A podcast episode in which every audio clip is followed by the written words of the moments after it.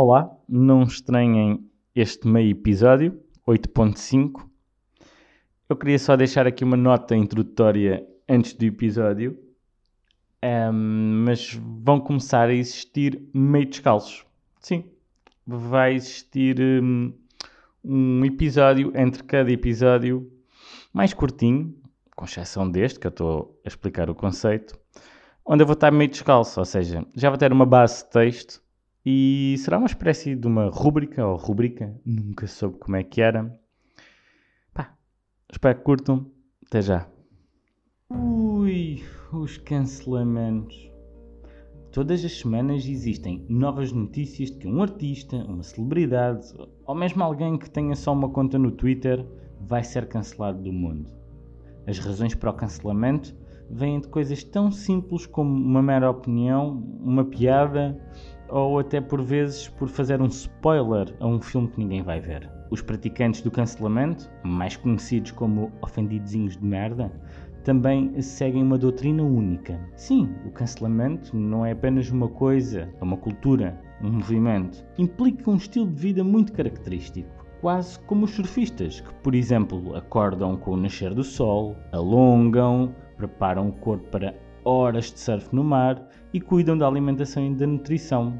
Já os ofendidos profissionais do cancelamento não acordam nem cedo nem tarde, mas a tempo de apanhar as manhãs da Cristina. Depois, preparam o corpo e a alma para horas de telemóvel no sofá. O Facebook não vai fazer scroll sozinho. E no que toca à alimentação, fica a cargo de um Uber Eats ou Glovo qualquer. São pessoas muito ocupadas, sem tempo para cozinhar. Hum, ou na verdade, é gente que nem para comer serve. Dentro dos ofendidos existem duas categorias bem identificáveis: os ofendidos passivos e os ativos. Ora, os ofendidos passivos limitam-se a viver no Facebook, a comentar e a partilhar a atividade dos outros ofendidos. Já os ofendidos ativos não se limitam apenas a comentar e a partilhar no Facebook.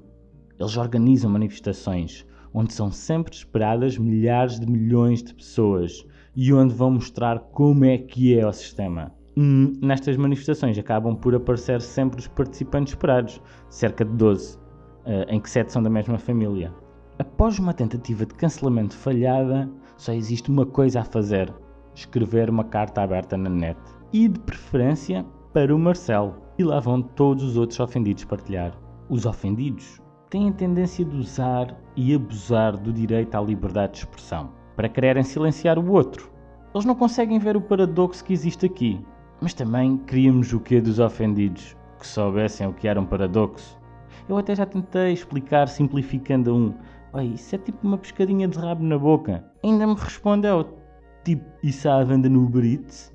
Os ofendidos usam a liberdade de expressão como o Mitra usa calças.